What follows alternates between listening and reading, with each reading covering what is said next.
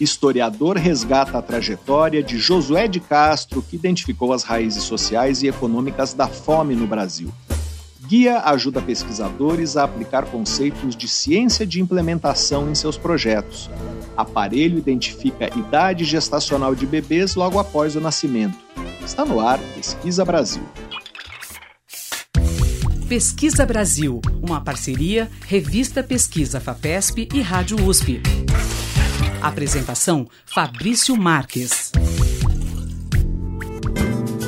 Olá, sejam bem-vindos ao Pesquisa Brasil, o programa de rádio e podcast da revista Pesquisa FAPESP. Eu sou Fabrício Marques, editor de política da revista, e no programa de hoje nós vamos falar sobre a obra e a trajetória do médico pernambucano Josué de Castro, que morreu há 50 anos.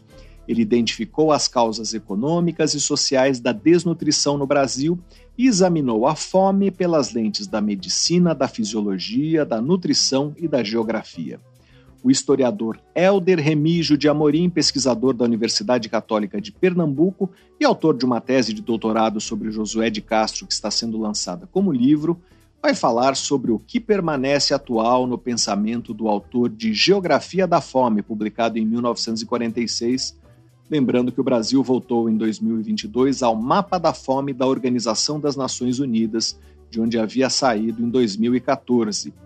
Vamos falar também sobre uma ferramenta criada pelo King's College de Londres que ajuda pesquisadores a organizarem projetos de ciência de implementação. Esses projetos, adotados principalmente na área da saúde, buscam identificar e remover obstáculos que atrapalham a aplicação de novas evidências científicas em situações concretas, como rotinas hospitalares e protocolos de tratamento de doenças. Nosso entrevistado é o enfermeiro Carlos Treichel, um dos responsáveis por adaptar a ferramenta para a realidade do Brasil e traduzi-la para o português. Outro tema do programa é um dispositivo que estima a idade de recém-nascidos pela análise da maturidade da pele. Cerca de metade dos recém-nascidos no Brasil tem idade gestacional imprecisa e essa dúvida pode colocar em risco a vida de um bebê que nasce prematuro. A ginecologista Zilma Reis, professora da Faculdade de Medicina da Universidade Federal de Minas Gerais inventora do dispositivo, vai contar como ele funciona e de que forma pode ajudar a proteger os bebês prematuros. Você pode acompanhar o conteúdo de Pesquisa FAPESP nos nossos perfis nas redes sociais. Nós somos arroba Pesquisa FAPESP no Facebook e no Twitter e no Instagram e Telegram, arroba pesquisa underline FAPESP. Nosso site é o revistapesquisa.fapesp.br e lá você pode ouvir o Pesquisa Brasil quando quiser e também se cadastrar na nossa newsletter, assim você fica por dentro de tudo que publicamos. Pesquisa Brasil. Uma parceria da revista Pesquisa Fapesp e Rádio USP. apresentação: Fabrício Marques. Entre 2001 e 2021, as florestas habitadas e manejadas por povos indígenas da Amazônia foram responsáveis pela remoção anual de 340 milhões de toneladas de dióxido de carbono da atmosfera. Fora das áreas ocupadas pelos povos originários, a floresta mais emitiu do que absorveu esse gás de efeito estufa. Também entre 2001 e 2021, as emissões atingiram 1,3 bilhão de toneladas de carbono por ano, devido à perda de cobertura vegetal, enquanto a absorção ficou em cerca de 1 bilhão de toneladas por ano. Os dados foram publicados no início de janeiro pela organização ambientalista World Resources Institute. De acordo com a análise, um desmatamento de 20% da Amazônia poderia transformar parte da floresta em savana, alterando o padrão de chuvas em toda a América do Sul. O estudo estima que nos últimos 50 anos, cerca de 17% da cobertura vegetal amazônica foi derrubada, em grande parte para ser convertida em terra de uso agrícola. Pesquisa Brasil. Entrevista. 33 milhões de brasileiros vivem atualmente em situação de insegurança alimentar grave, que se caracteriza quando uma pessoa passa fome por não ter dinheiro para comprar comida. O médico pernambucano Josué de Castro, que morreu há 50 anos, identificou as raízes mais profundas da desnutrição no Brasil e inovou ao aprofundar a análise das causas sociais e econômicas da fome. Para falar sobre o pensamento de Josué de Castro e de que forma suas ideias ainda permanecem atuais. Nós vamos conversar agora por Skype com o historiador Elder Remígio de Amorim. Ele é pesquisador da Universidade Católica de Pernambuco. Em sua tese de doutorado, que está sendo publicada em livro, ele analisou a trajetória política e intelectual do autor de Geografia da Fome, publicado em 1946. Olá, professor, seja bem-vindo ao Pesquisa Brasil. Muito obrigado por participar do programa. Muito obrigado, Fabrício. E gostaria de agradecer esse convite, até porque eu sou leitor da revista da FAPESP e fico muito grato é, por poder falar sobre Josué de Castro e, sobretudo, discutir também o pensamento dele em um momento extremamente delicado que o país está vivendo relacionado à questão da fome. Professor, para começar, queria que contasse de maneira breve quem foi Josué de Castro e por que ele se tornou uma referência em estudos sobre a fome? Bem, uma ótima pergunta. O Josué de Castro, ele nasceu em Recife em 1908 e morreu no exílio em Paris em 1973 e se tornou um dos principais pensadores do pensamento social brasileiro, formado em medicina, mas também professor, diplomata, político, eh, um estudioso também ligado ao campo da nutrição e da geografia, e por que não dizer da sociologia, também da história. Então, é, é, esse médico tem também uma trajetória múltipla, ele vai é, ocupando diversos cargos, ele vai transitando em diversas instituições e se formando enquanto intelectual, principalmente nas universidades por onde passou. José de Castro iniciou os seus trabalhos como professor na Universidade, na Faculdade de Medicina de Pernambuco. E, em seguida, ele foi professor da Universidade do Distrito Federal, depois da Universidade do Brasil, e, no, e posteriormente no exílio da Universidade de Vincennes, na França, a qual foi um dos principais fundadores daquela instituição. Então, eu sempre gosto de dizer que o Josué de Castro ele eh, praticou um trânsito entre saberes. E a partir desse trânsito entre saberes, principalmente nos campos de saber da geografia e da nutrição, ele chega a identificar o problema da fome no Brasil, em um momento também em que a fome não era tratada de uma maneira acadêmica, científica, né? muito pelo contrário, a fome ela era tratada como um elemento da natureza, um castigo divino. Josué de Castro vem para desnaturalizar isso. Obviamente que Josué de Castro não produziu isso sozinho. Ele acabou é, lendo muito, tendo muitos interlocutores e, sobretudo, tendo uma leitura específica do momento histórico que viveu, que era justamente o momento em que ele lança o seu principal livro, Geografia da Fome, em 1946, no pós-Segunda Guerra Mundial, onde a fome passou a ser, de fato, uma demanda social daquele presente. Segundo ele, quais são as raízes da fome? Bem, as raízes eh, da fome estão relacionadas no Brasil especificamente ao latifúndio, a concentração de terras nas mãos de poucas famílias, de poucas pessoas, alguns elementos da natureza também, sem dúvida, a seca, eh, mas, sobretudo, em outro livro que Josué de Castro publica, em 1951, é um livro publicado em 24 línguas, que foi comercializado e bem aceito tanto na União Soviética quanto nos Estados Unidos em tempos de Guerra Fria, intitulado Geopolítica da Fome, ele fala que o imperialismo é um dos responsáveis pela questão da fome. Hoje a gente está percebendo um momento de guerra é, entre a Ucrânia e a Rússia, e, sobretudo, também um imperialismo forte é, é, das grandes potências em relação à América Latina e à África. E o imperialismo produz essa fome também. Né? Então, é um elemento que a gente pode trazer do Josué de Castro para discutir o presente. É, uma outra questão também que, que o Josué de Castro traz, a partir de uma frase que é muito é, é, conhecida dele, ele diz que a, a, a humanidade ela a, é, produz a fome porque justamente existe é, uma luta, uma desigualdade entre os próprios homens. Né? É claro que ele não era é, é, digamos assim, um, um, marxista, mas ele acreditava que sim, a desigualdade social era um dos principais fatores que produziam e provocavam a fome no mundo. Ele distinguia a fome em dois tipos, a endêmica e a epidêmica, não é isso? Quais são as diferenças entre esses dois tipos?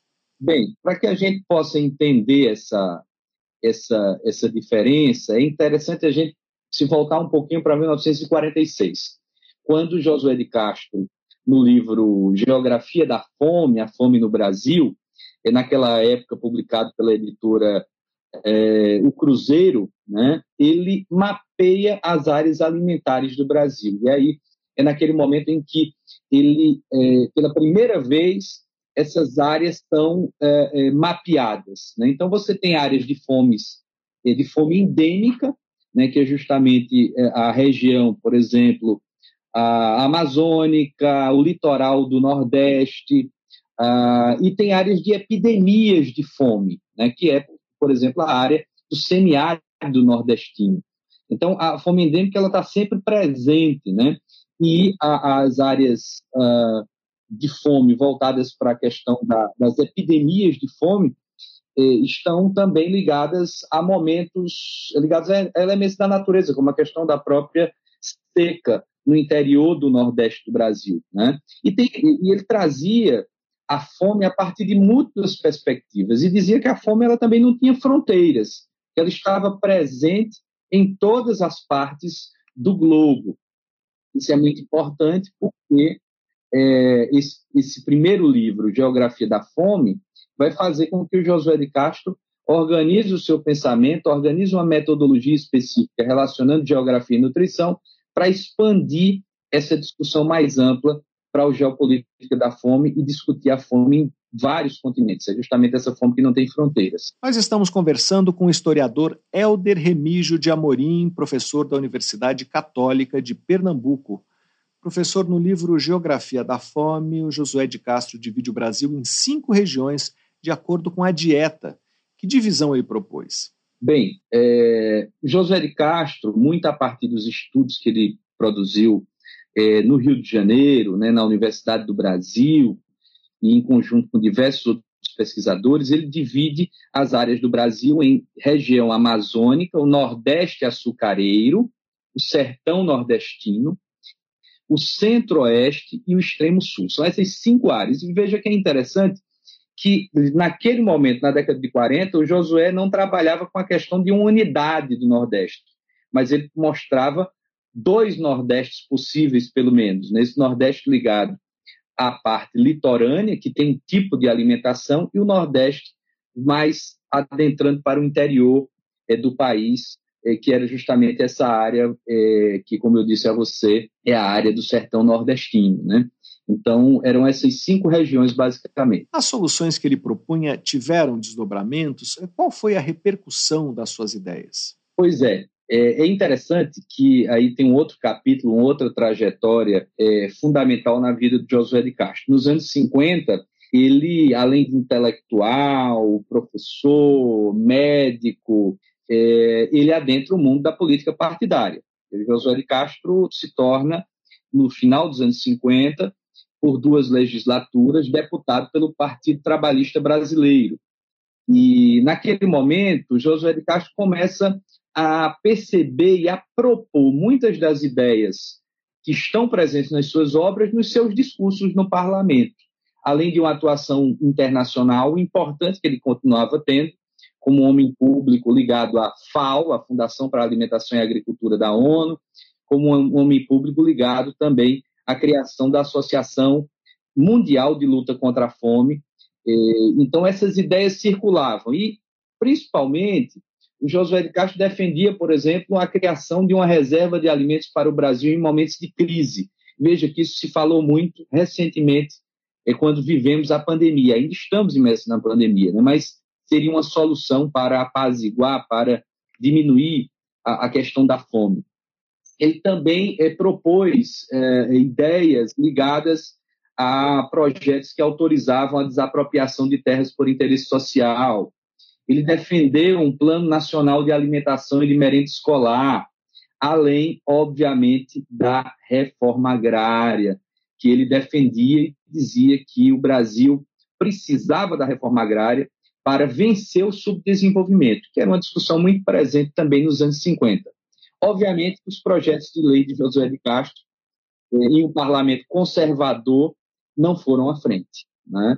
Inclusive, nos organismos internacionais que ele participou, especificamente a FAO, Josué de Castro guardava um pouco esse ressentimento de não ter sido ouvido pelas grandes potências. Nós estamos conversando com o historiador Helder Remígio de Amorim, professor da Universidade Católica de Pernambuco.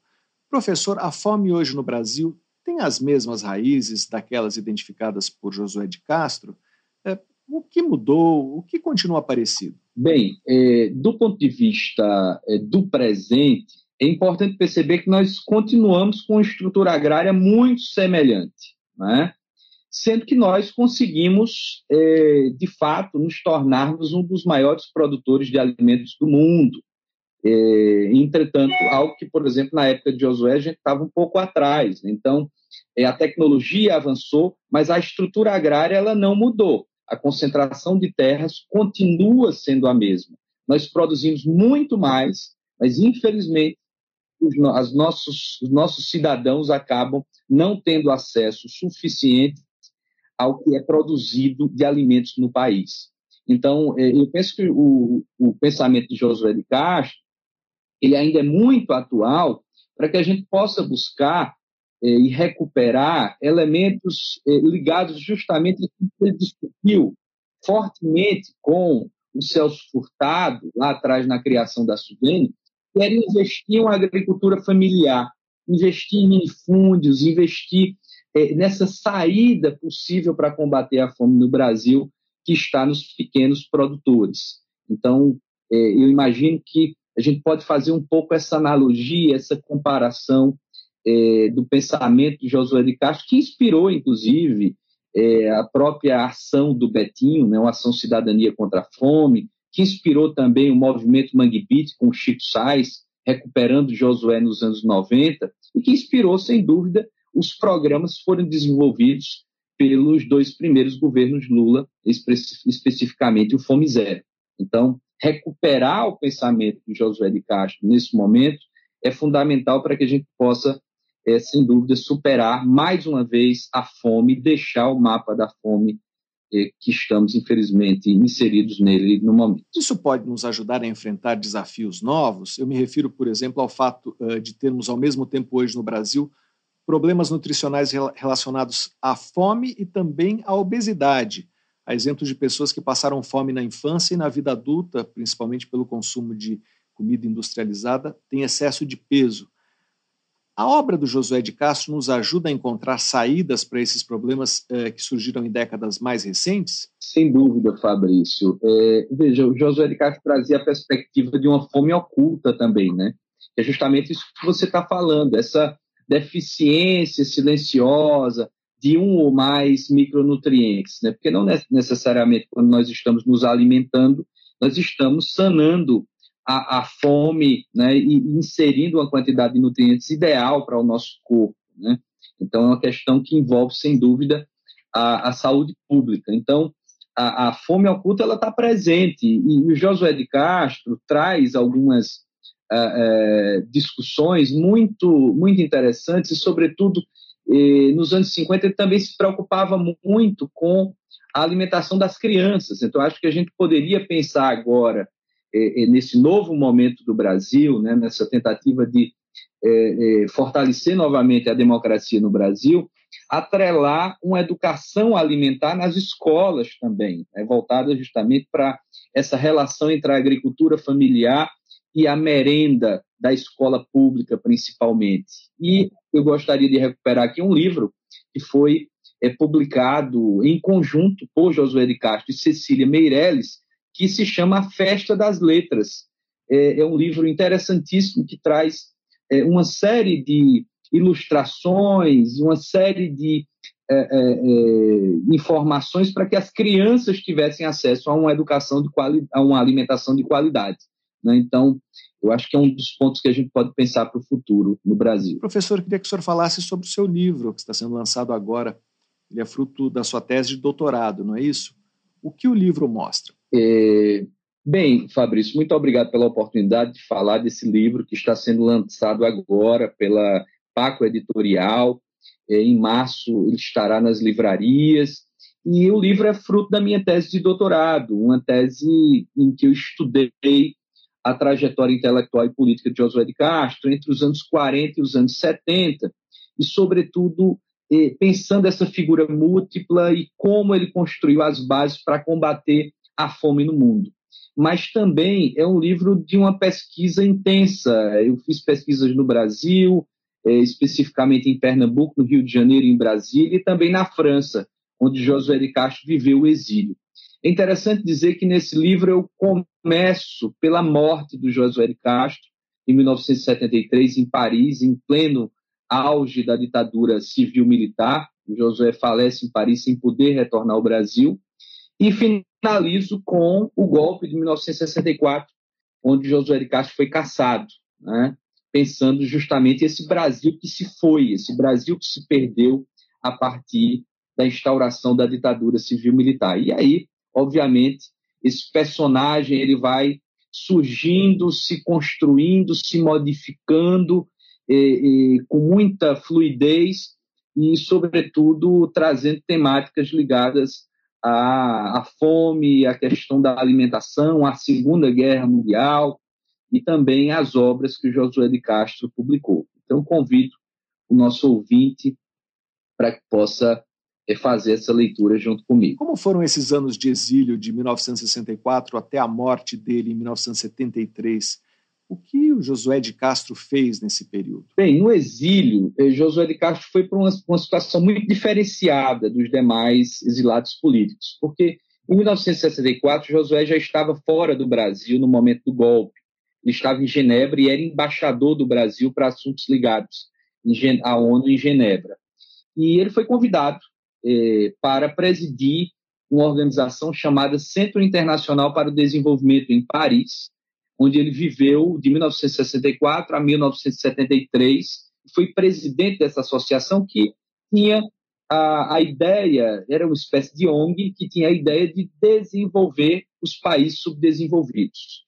Então, ele teve um trabalho intenso nessa organização, mas também foi professor universitário, é, constituiu ainda mais uma rede importante intelectual na França, em toda a Europa, publicou suas obras, inclusive um romance em 1967 chamado Homens e Caranguejos, é, onde ele conta a história de uma família de retirantes nordestinos que sai da planície avermelhada da seca e vem é, para viver nos mangues da cidade do Recife. Foi um exílio intenso, mas ao mesmo tempo que levou Josué a perder o seu passaporte e a não conseguir o seu passaporte de volta, e isso marcou profundamente a vida dele ele adquiriu uma depressão que é, certamente foi o que levou à morte. Mas eu acho que um, dos grandes problemas desse exílio foi que Josué percebeu que aquele Brasil que ele acreditava, que aquele Brasil que ele é, lutou para construir, ele não existia mais, porque a ditadura tinha desconstruído esse país, esse Brasil que Josué acreditava. Nós conversamos com o historiador Helder Remígio de Amorim, pesquisador da Universidade Católica de Pernambuco, para saber mais sobre a obra de Josué de Castro, que identificou as raízes econômicas, sociais e biológicas da fome no Brasil. Leia a reportagem de Danilo Albergaria e Carlos Fioravante na edição de fevereiro da revista Pesquisa FAPESP, ou então acesse revistapesquisa.fapesp.com br. Professor, muito obrigado pela sua entrevista. Eu que agradeço e estou sempre à disposição. Pesquisa Brasil, o programa de rádio da revista Pesquisa FAPESP. Vem diminuindo o ritmo da publicação de artigos científicos relatando descobertas inovadoras. Em comparação com artigos de meados do século XX, os publicados ao longo dos anos 2000 tinham mais chance de oferecer contribuições apenas incrementais do que descobertas capazes de mudar os rumos da ciência. O mesmo efeito foi observado com patentes depositadas entre 1976 e 2010. As consideradas disruptivas não foram tantas no passado recente como eram no século XX.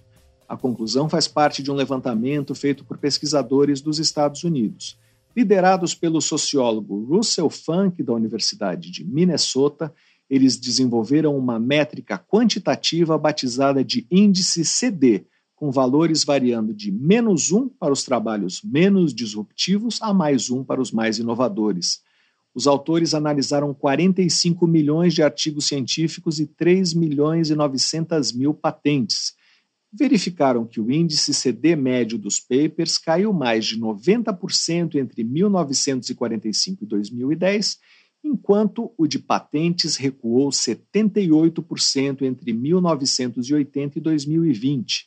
A equipe também analisou os verbos mais comuns usados nesses documentos na década de 1950, eles eram mais associados à ideia de criação ou descoberta, como, por exemplo, produzir ou determinar, enquanto nos anos 2000 usavam mais verbos como melhorar ou aprimorar. Pesquisa Brasil. Entrevista. O King's College de Londres passou a oferecer a versão em português de sua ferramenta Implementation Science Research Development a sigla é IMPRESS, que foi adaptada e validada para a realidade brasileira por pesquisadores da Faculdade de Ciências Médicas da Universidade Estadual de Campinas, a Unicamp. A ferramenta fornece uma espécie de checklist que permite ao pesquisador adotar em seu projeto os principais conceitos formulados por um campo de estudos conhecido como ciência de implementação e monitorar seus resultados. Nós vamos conversar agora com o enfermeiro Carlos Treichel, Durante seu doutorado na Unicamp, ele passou um período sanduíche no King's College em Londres, conheceu a ferramenta e a trouxe para ser testada no Brasil. Olá, Carlos, seja bem-vindo ao Pesquisa Brasil. Muito obrigado por participar do programa. Olá, Fabrício. Um prazer estar aqui com vocês. Eu que agradeço o convite, viu? Eu que agradeço, Carlos. Antes de falar da ferramenta, queria que você explicasse para o ouvinte o que é a ciência de implementação, que é o campo de estudos é, beneficiado pela ferramenta. Opa, claro. Então, a ciência de implementação ela tem despontado aí, né, de forma global, muito expressivamente nos últimos anos. É, o que, que acontece, afinal? A gente tem muito em voga hoje em dia essa ideia de que uh, existem uma série de intervenções, né, que são baseadas em evidências, ou seja, a gente tem uma série de intervenções que conhecidamente podem funcionar para resolver um determinado problema, seja em saúde, seja em outras áreas. Acontece que uh, foi se experienciando, foi se notando ao longo dos anos que só ter as evidências que determinada coisa funciona não é o suficiente para traduzir ela em uma mudança na prática de serviços, organizações, sistemas de saúde e assim por diante. Então, a ciência de implementação, ela surge como um campo que vai estudar quais são as barreiras que existem no mundo real para que as intervenções em saúde possam ser incorporadas na prática. Né?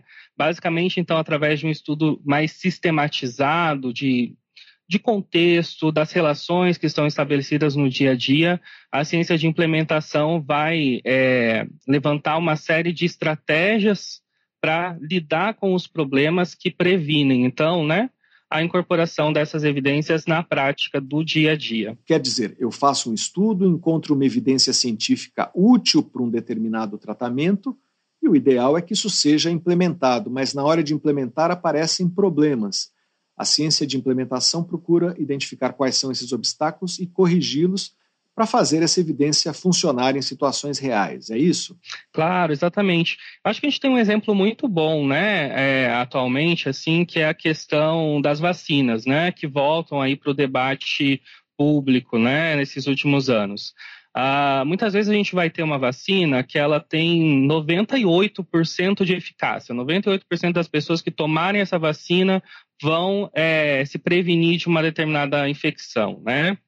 Mas a gente vê na prática que os números, é, por mais que essa vacina esteja disponível, o número de infecção não está diminuindo como a gente gostaria. Então, a ciência de implementação ela entra em campo para entender o que está acontecendo, que essa eficácia né, da, dessa vacina não está se traduzindo em uma efetividade na vida real. A gente pode encontrar diversos problemas, né, para os quais a gente talvez não esteja atento sem um olhar mais sistematizado, que é o que a pesquisa de implementação oferece. Às vezes a gente vai pensar que é uma questão somente de que a população não está querendo receber ou o profissional não está oferecendo. A ciência de implementação, além de olhar para esses dois aspectos, né, que são das pessoas que são os beneficiários disso, como as pessoas que deveriam estar fomentando essa prática, vai olhar para questões práticas e contextuais, como, por exemplo, uma rede de frio que está ineficaz, né? Uma rede de distribuição da vacina que na verdade não está funcionando corretamente. E aí a gente sabe aonde a gente tem que investir para de fato fazer, né, com que essa nossa super vacina, então, de 98%, produz esse resultado de imunização né, na população. Nós estamos conversando com o enfermeiro Carlos Treichel, responsável por adaptar e traduzir para o português uma ferramenta que apoia projetos de implementação. Carlos, falando sobre a ferramenta, de que forma ela pode ajudar a orientar uma pesquisa de implementação? Tá certo. Então, o que a, a empresa ela se configura? Né? A empresa ela se configura, de verdade, num checklist de quais aspectos da ciência de implementação eu preciso cobrir para saber que o meu projeto vai dar conta de ter um olhar de fato sistematizado, completo em relação ao fenômeno que eu estou estudando. Né? Então, a empresa ela vai pedir que você confira o seu projeto no sentido de você estar cobrindo todos esses componentes principais da pesquisa de implementação, que entre eles vão incluir né, uma definição muito clara da sua pergunta de pesquisa, se o seu problema de fato está se concentrando nos problemas de implementação ou mais nos problemas de efetividade, ou se bem, você está combinando os dois, se você se preocupou em adotar né, uma teoria, uma estrutura, um modelo né, para guiar a sua observação sobre esse fenômeno de forma adequada. Como você está prevendo trabalhar com a seleção de estratégias de implementação? E outra coisa, aqui tem um ponto interessante que eu acho que ajuda também né, o nosso, nosso ouvinte a entender por que, que a pesquisa de implementação ela tem, tem surgido com tanta força. Né? Muitas das coisas que a gente faz para implementar práticas em saúde, é, a gente já faz há muito tempo, né? Só que muitas vezes a gente peca na sistematização de como a gente vai contar essa história para que outras pessoas possam ter o mesmo sucesso que a gente teve, por exemplo. Então, é muito comum que no dia a dia a gente use uma série do que na pesquisa de implementação a gente chama de estratégias de implementação. São essas coisas que a gente faz para superar os obstáculos que estão colocados no caminho da implementação das nossas intervenções. Só que aí a gente fala o seguinte, por exemplo, ah, para conseguir fazer com que o profissional é, é, lembrasse de oferecer a vacina, a gente fez uma, uma educação em saúde, conscientizou o profissional, é, quando a gente vai ver na prática, a gente fez, às vezes a coisa é muito mais uh, ampliada que isso. A gente fez, mas fez de que forma? Fez como? Quantas vezes? Né? Que suporte a gente deu dentro dessa, dessa conscientização que a gente ofereceu? Então, dentro de estratégia de implementação, a ciência de implementação vai dizer que é importante que você, inclusive, sistematize a forma com que você conta essa experiência e ela oferece né, uma guideline, uma diretriz, que vai dizer tudo o que você tem que contar sobre essa experiência para que outras pessoas possam reproduzir. O guia, por exemplo, ele vai dizer assim: você lembrou desse detalhe? Você lembrou que você tem que usar essa guideline quando você for reportar suas estratégias? Então, é por aí que o guia funciona, né? É, e essa é a grande utilidade dele, fazer com que as, os times de pesquisa possam revisar né, os seus estudos, os seus projetos, a fim de cobrir tudo aquilo que é necessário para entregar um produto rigoroso e de qualidade para o leitor, né, para a pessoa que vai querer replicar essa experiência no futuro. No Reino Unido, a ciência de implementação tem uma história já bem mais longa uh, do que no Brasil. Em que ambiente surgiu essa ferramenta e o que ela consegue fazer? Certo, então, é, de fato o que acontece é o seguinte, como você bem falou, né, a gente tem aí alguns países que eles despontam né, no, na utilização da ciência de implementação há alguns anos. Eu posso citar aqui o Reino Unido, como você falou, Estados Unidos, Canadá, Austrália. E bem, uh, acho que eles têm um acúmulo né, teórico em relação a isso que pode ser muito importante para a gente aprender a sistematizar como a gente vai fazer as coisas aqui. O que aconteceu lá foi o seguinte: eles viram que o campo foi se expandindo de uma forma absurda desde 2006, especialmente, né? Diversas ferramentas foram criadas, diversos novos conhecimentos acerca da implementação foram sendo é, desenvolvidos E todo esse conhecimento se espalhou em diversas fontes de informação. Né? Então, é, foi se percebendo que né, a, a pessoa que quisesse se utilizar desse conhecimento tinha uma tarefa muito difícil de navegar por meio dessa literatura, por meio desses recursos e achar os recursos que seriam é, necessários para ele conduzir a sua pesquisa, conduzir o seu processo de implementação, né, com um certo rigor e qualidade necessários para obter sucesso. É, esse desafio foi reconhecido, então, por alguns pesquisadores do King's College London, né, que são vinculados aí ao Centro, Center for Implementation Research do King's College London, e eles entenderam que seria importante conseguir elaborar, né, um, um checklist que pudesse é, guiar os pesquisadores na elaboração dos seus projetos. É aí que surge, liderado pela pesquisadora Louise Hull, a Impress Tool. Durante o processo de elaboração da Impress Tool, eles verificam que seria importante, né, muito através do feedback que eles foram recebendo no processo, que um guia para a utilização dessa ferramenta também fosse criado. E aí se cria um guia super interessante que vai se configurar como uma lista, inclusive, de referências que são seminais para navegar por dentro desse campo. Algumas referências que são assim, olha, leia isso, que isso aqui vai ser importante para você entender esse aspecto da ciência da implementação. Ou tenha acesso a X, Y recurso, porque isso vai ser importante. E aí eles conseguem configurar, então, no primeiro momento, essa, esse, esse kit, né, composto por uma ferramenta, que é o nosso checklist, e um guia de utilização, que vai servir para orientar não só essa elaboração dos projetos, mas também a gente consegue extrapolar para uma espécie de um guia de estudos para navegar a ciência de implementação, né? É, e aí eles têm muito sucesso com isso, né? Eles pegam e fazem um primeiro teste em 15 projetos, a princípio, que estão sob uh, estão sendo executados, né, por, e financiados por agências de pesquisa do Reino Unido no King's College e descobrem que de fato a ferramenta tem esse potencial de uh, ajudar os pesquisadores a qualificar ainda mais os projetos que eles estão realizando, né? A ferramenta ela se torna um sucesso, assim, quase que instantâneo, a partir do momento que ela é apresentada, né, num grande congresso de implementação que acontece no Reino Unido anualmente. É, e cinco meses após a sua a sua divulgação, a gente já tinha quase 3 mil é, downloads da ferramenta, né? Hoje, inclusive, a gente recebeu aí alguns dados é, mais atualizados e a gente está chegando perto realmente dos 7 mil downloads da ferramenta já, é, desde que ela foi disponibilizada no sistema do King's College. Que tipos de adaptações foram feitas no checklist para adequá-lo à realidade do Brasil? Certo, isso é, isso é importante, né? A gente tentou tomar muito cuidado de, na hora de trazer a ferramenta, não trazer um que a gente poderia chamar de um preta porter, né? Pensar que só traduzir o que a gente tinha lá fora ia servir para a nossa realidade brasileira aqui. Até porque isso não combina em nada com ciência de implementação. Eu sempre, quando vou falar sobre ciência de implementação, em alguma aula, algo do gênero, eu falo assim: olha, gente, não vai, não vou chegar aqui a apresentar para vocês uma fórmula de como fazer, porque não existe esse preta por ter, né? Acho que quando a gente fala de trazer uma ferramenta de outro lugar para cá, para nossa realidade, né, que é tão distinta, né? Tem pontos de aproximação, mas muitos pontos aí de, de, de distanciamento em relação à realidade do Reino Unido.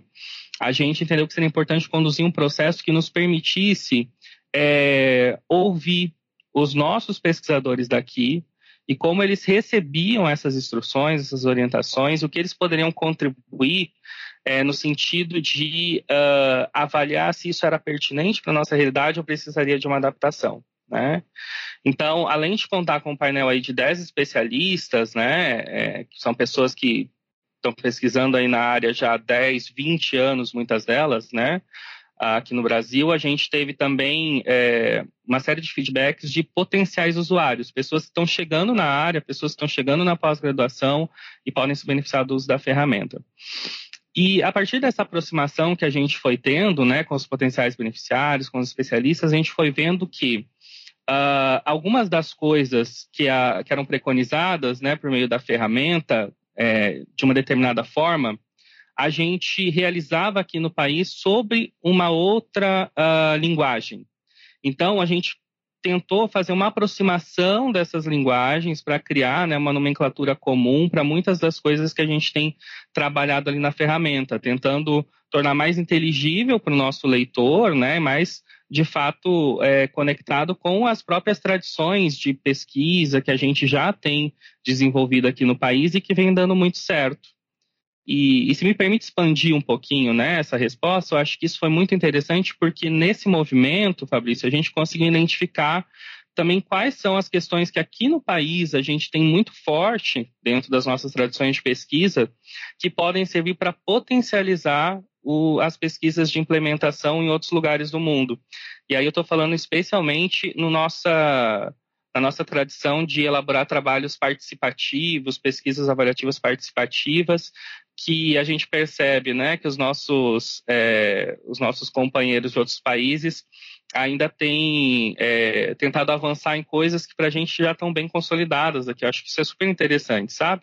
Não só trazer uma ferramenta que pode né, nos beneficiar de lá para cá, mas como a gente também contribui aí para esse desenvolvimento global da pesquisa de implementação. Nós estamos conversando com o enfermeiro Carlos Treichel, responsável por adaptar e traduzir para o português uma ferramenta que apoia projetos de implementação. Carlos, quem está usando essa ferramenta no Brasil? Certo, então, é, a ferramenta tem sido muito bem recebida aqui, né? A gente tem iniciou a divulgação dela recentemente, né? Acho que teve um, um papel bem especial também da revista FAPESP nessa divulgação, né? Uh, a partir dessa divulgação na revista FAPESP, a gente teve contato aí, né, de algumas pessoas que vieram nos procurar interessadas pela utilização da ferramenta, sabendo como acessar, querendo saber mais informações. Uh, Para além né, dessa, dessa disseminação que acaba acontecendo pelas mídias, pelas redes sociais, a gente tem tido aí a utilização da ferramenta em programas de pós-graduação, a partir da oferta de disciplinas, né? Na Unicamp a gente já realizou aí duas ofertas, né, de disciplinas introdutórias e ciência de implementação que utilizam a impresso como uma base tanto para a literatura da disciplina quanto para a elaboração né, do trabalho final, que é essa, essa prévia de um possível projeto a ser implementado né, no campo da ciência de implementação. A gente tem aí uma perspectiva de que a ferramenta já vem sendo utilizada em programas de pós-graduação do Instituto de Saúde do Estado de São Paulo, por exemplo, né? No, especialmente no mestrado profissional, que nos empolga muito, já que o mestrado profissional tem essa perspectiva né, do projeto estar sendo aplicado num é, serviço público de saúde, né, já que tem essa característica né, no, de o projeto sempre beneficiar o serviço ao qual o discente, o aluno, ele é vinculado, né? E mais recentemente a gente tem essa perspectiva de uma nova disciplina sendo oferecida em parceria da UERJ com o Instituto de Saúde. Então, hoje eu vejo essa disseminação acontecendo muito por meio é, da academia, mas de uma forma muito engajada e comprometida com resultados no mundo real, no dia a dia da população, né? Que são os nossos beneficiários aí de maior interesse. Quem tiver interesse na ferramenta pode ter acesso a ela como? Certo, ela está acessível sim. Ela está disponível por meio do site do da King's Improvement Science, que é um site mantido pelo King's College, né, com uma série de recursos que podem ser utilizados no campo da ciência de implementação. Então, é, nesse mesmo site onde a gente tem armazenado a versão original da ferramenta e seu guia, a gente tem a disponibilização da ferramenta em português, que pode ser feito download em PDF, né? E em Word também a gente pretende disponibilizá-la de forma é, editável. É, ela está sendo é, armazenada também no site do laboratório Interfaces da Unicamp, que é um outro local onde o, a pessoa que tiver interesse vai poder acessar tanto a ferramenta quanto seu guia, bem como mandar dúvidas, né? Vai ter ali um canal de comunicação onde a gente pretende é, estabelecer uma, uma rede aí, uma network com as pessoas que tenham interesse na sua utilização. Quer dizer, pode procurar tanto pelo site do King's Improvement Science quanto do laboratório Interfaces da Unicamp. Isso. Procurando no Google por Impress também dá para encontrar. Exatamente. Nós conversamos com o enfermeiro Carlos Treichel para saber mais sobre a adaptação para a realidade brasileira da ferramenta Impress, que ajuda a implementar projetos baseados em evidências científicas. Leia a reportagem na edição de janeiro da revista Pesquisa FAPESP ou então acesse revistapesquisa.fapesp.br. Carlos, muito obrigado pela sua entrevista. Muito obrigado. Prazer estar aqui, viu? Você ouve Pesquisa Brasil. Apresentação: Fabrício Marques. Gravadores identificaram a presença de bois em matas de uma base de pesquisas no Parque Sesc Bahia das Pedras, em Poconé, Mato Grosso, uma unidade de conservação onde a entrada de gado é proibida. De 1 milhão e 700 mil sons captados, 1.892 eram de bovinos, com 495 mugidos diferentes. Nesse estudo, pesquisadores da Universidade Federal de Mato Grosso registraram sons de bois em mais da metade dos 358 dias de monitoramento. Os pesquisadores responsáveis pelo trabalho afirmam que esse tipo de monitoramento acústico poderia servir para encontrar gado e outros animais em áreas protegidas e para direcionar a fiscalização, já que o número de funcionários em unidades de conservação raramente é suficiente para cobrir toda a área. O Pantanal abriga cerca de 7 milhões e 500 mil cabeças de gado que frequentemente buscam pastagens fora das fazendas em que vivem. Pesquisa Brasil. Entrevista. Começou a ser vendido em outubro um dispositivo que estima a idade de recém-nascidos pela análise da maturidade da pele. Ele faz isso emitindo um feixe de luz de LED na sola do pé do bebê. Cerca de metade dos recém-nascidos no Brasil tem idade gestacional imprecisa pela falta de um exame de ultrassom obstétrico realizado nos três primeiros meses de gravidez.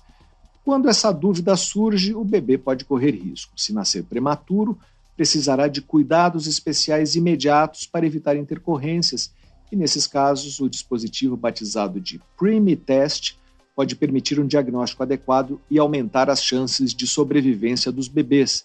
Nós vamos conversar agora por Skype com a ginecologista Zilma Reis, professora da Faculdade de Medicina da Universidade Federal de Minas Gerais.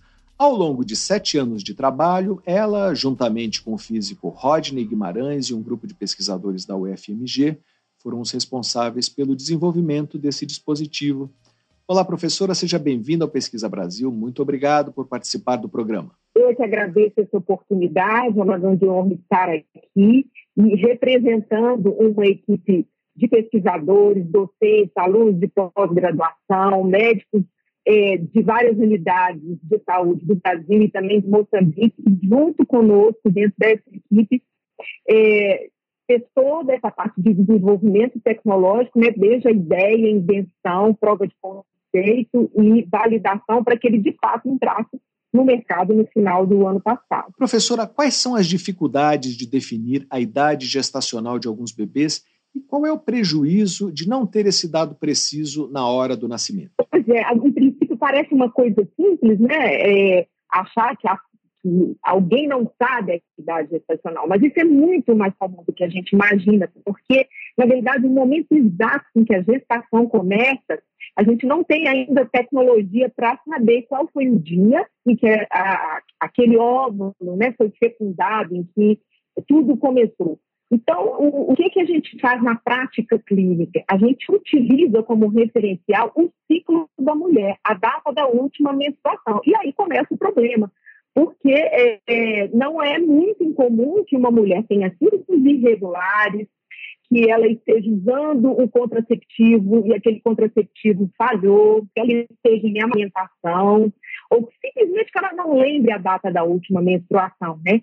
E aí, com isso, a gente é, já começa com essa dúvida e se por acaso essa gestante não teve a oportunidade de fazer um acesso precoce ao cuidado pré-natal e a ultrassom para datar essa gravidez nos três primeiros meses, ela vai ter problema, né? Tanto eh, durante a gestação, para que todo o cuidado seja prestado, mas principalmente na hora do nascimento. Por quê? Porque essa idade gestacional, o tempo de gestação, é a informação mais importante que eh, o pediatra precisa para eh, oferecer os cuidados àquela criança. Né? E muitas vezes ela não nasceu de nove meses e só pelo peso, pela aparência, nem sempre a gente consegue dizer se esse bebê é prematuro ou não. E aí a falta dessa idade gestacional é que a gente tentou cobrir desenvolvendo esse tipo de, de tecnologia uh, que ainda não, não existia até então. E como o dispositivo que vocês criaram consegue identificar a idade gestacional do recém-nascido? Pois é, é para facilitar o entendimento do que é um princípio da física, é, nós começamos né, essa ideia por uma característica que a pele tem, que já era muito conhecida dos profissionais de saúde. Então, a gente já conhece, né, do dia a dia, cuidando de crianças, fazendo parto e etc., que quando um bebê nasce muito prematuro, a pele é muito fina. A pele é fina, às vezes, quando o bebê é prematuro extremo, a pele parece até transparente. E quando um bebê nasce na época certa, o parto acontece com nove meses, a gente é, observa clinicamente uma pele consistente, avermelhada e com um, um. E aí, o que a gente fez foi mapear a maturidade da pele, tentar quantificar a maturidade da pele através da transparência. Então, a gente incide a luz sobre a pele e essa pele fina, delgada do prematuro vai absorver a maior parte da luz e vai refletir pouco. E é, o que não acontece com o bebê a termo, cuja pele reflete a maior parte da luz. Então, esse equipamento ele tem um sensor que emite luz, mede a transparência da pele, a luz volta pelo mesmo sensor, né? Então, o sensor emite, capta luz e lá dentro esse sinal é processado é, para que a gente, então, faça é, uma estimativa da idade gestacional. Nós estamos conversando com a ginecologista Zilma Reis, professora da Faculdade de Medicina da Universidade Federal de Minas Gerais. Professora, a luz emitida na pé do bebê não traz nenhum prejuízo à sua saúde, é, por mais sensível que ele seja, não é isso? É, esse foi um cuidado que nós tivemos de segurança é, máxima para o recém-nascido, ainda mais porque a gente sabe que, além de estar lidando né, com um, um, ser vulnerável que é o recém-nascido, a gente estaria lidando com recém-nascidos muito prematuros.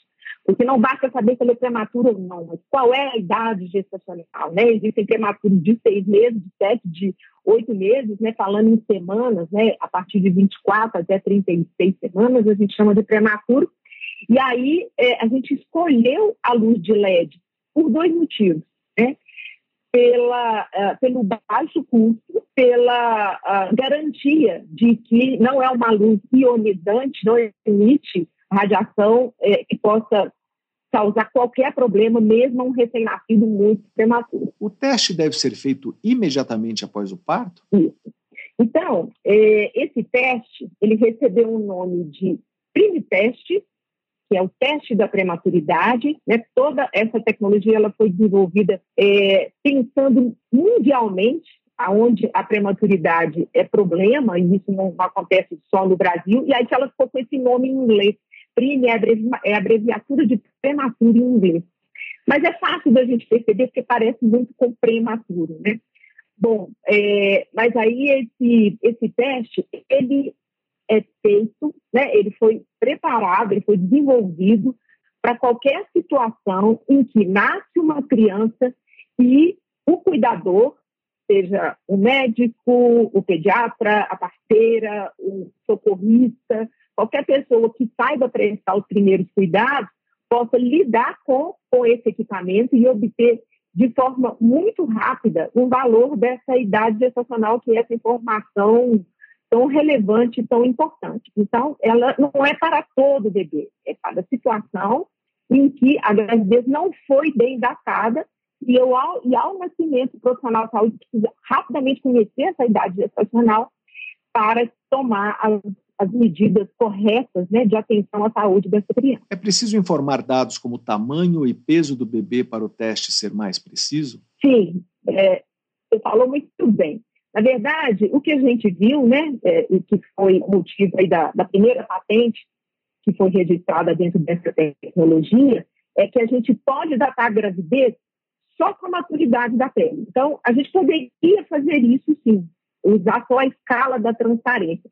Mas nós, é, trabalhando com o algoritmo de inteligência artificial, nós vimos que a capacidade de predição ela poderia ser muito potencializada utilizando é, duas informações básicas que são muito fáceis de se obter no cenário de nascimento. Então, junto com a transparência da pele, a informação do peso é, e a informação se aquela mãe tomou algum tipo de corticoide, aí eu vou explicar por quê, elas melhoram muito a predição do teste. Então, vamos lá, por quê? Né? O que, que, que, que essa substância faz? Essa substância chamada corticoide, né, ela é usada para amadurecer o pulmão dessa criança. Então, não é muito incomum nas gestações de alto risco que durante o pré-natal, na ameaça de parto prematuro, numa situação em que é, não se tem certeza da idade, a criança pode nascer prematura, o médico faça a administração desse corticoide. Só que, além de alterar a maturidade pulmonar, de acelerar a maturidade pulmonar, ele acelera a maturidade da pele. Então, ele tem um efeito sobre a pele, por isso ele é usado para fazer essa correção. E o outro dado é o peso, né? Que também, né, de uma maneira muito simples de entender, o bebê prematuro geralmente pesa menos e o bebê a termo pesa mais. Então, é, o peso é um preditor também de idade gestacional, mas ele sozinho não resolve, senão a gente não precisaria dessa tecnologia. Já está muito bem definido que o peso sozinho não consegue entender a idade gestacional. A gente tem situações de bebês bebê muito pequenos, por exemplo, desnutridos, que pesam pouco e que são a termo. E o contrário também. A gente tem, por exemplo, filhos de mães diabéticas que são bebês grandes, que ficam grandes, mas nem sempre eles são a termo, eles são prematuros. Por isso, essa combinação de variáveis. Nós estamos conversando com a ginecologista Zilma Reis, professora da Faculdade de Medicina da Universidade Federal de Minas Gerais. Professora, o Primitest já está sendo usado? Aonde? Bom, é, então, durante esse longo período de desenvolvimento, em torno de sete anos, né, nós começamos muito precocemente com testes em vivo. Então, o primeiro estudo foi em 2017, aqui no Hospital das Clínicas da nossa universidade, da UFMG. É, isso por quê? Né? Pela baixa invasividade, a gente toca a pele por alguns segundos, pela facilidade de uso e principalmente né, pela segurança dessa, dessa tecnologia, ela, esse, esse equipamento já vem usado em fase de testes desde 2017. Mas a gente só teve autorização para dizer assim, olha, ele está pronto, aqui a gente já conhece qual é a capacidade dele de predição, é, foi a partir agora do, do final do ano. Mas eu acho que é sempre importante dizer que esse equipamento não ficou só nas nossas mãos, né, nas mãos dos inventores. Nós tivemos parceiros é, em, outras, em outras instituições que nos apoiaram, né? Então, o Hospital Materno Infantil de Brasília, a Universidade Federal do Maranhão, o HC da, da UFMA, o Hospital Sofia Feldman, é, no Rio Grande do, do, Sul também. Então, é, e em Moçambique, né, também o Hospital Central de Maputo, no Rio Grande do Sul, a UBRA, é, com, é, com esses parceiros, na mão de outros pediatras que também testaram, a gente conseguiu aí em torno de 1.100 bebês testados, e aí, de fato, a gente viu é, a capacidade de, de, de, predição, né, a curácia desse equipamento. Nós conversamos com a ginecologista Zilma Reis, professora da Faculdade de Medicina da Universidade Federal de Minas Gerais, para saber mais sobre o teste que identifica a idade gestacional de bebês prematuros, leia a reportagem de Suzel Tunes na edição de fevereiro da revista Pesquisa FAPESP, ou então acesse revistapesquisa.fapesp.com br Professora, muito obrigado pela sua entrevista. Por nada, eu que agradeço. É, leia a reportagem, está muito bem feita, didática, é muito interessante. A gente acha que esse equipamento vai, de fato, colaborar muito para a identificação do prematuro e salvar muitas vidas. Muito obrigada. E aqui termina o Pesquisa Brasil de hoje. Para ficar por dentro de tudo que publicamos, você pode se cadastrar na nossa newsletter através do site da revista Pesquisa FAPESP que é o revistapesquisa.fapesp.br, ou então se inscrever no nosso canal no serviço de mensagens instantâneas Telegram. Procure por Pesquisa FAPESP ou arroba pesquisa underline FAPESP e você receberá avisos sobre a publicação de reportagens, podcasts e vídeos. O programa tem produção, roteiro e edição de Sara Caravieri. Eu sou Fabrício Marques, editor de política da revista Pesquisa FAPESP e desejo a todos uma boa tarde. Você ouviu Pesquisa Brasil, uma parceria da revista Pesquisa FAPESP e Rádio USP.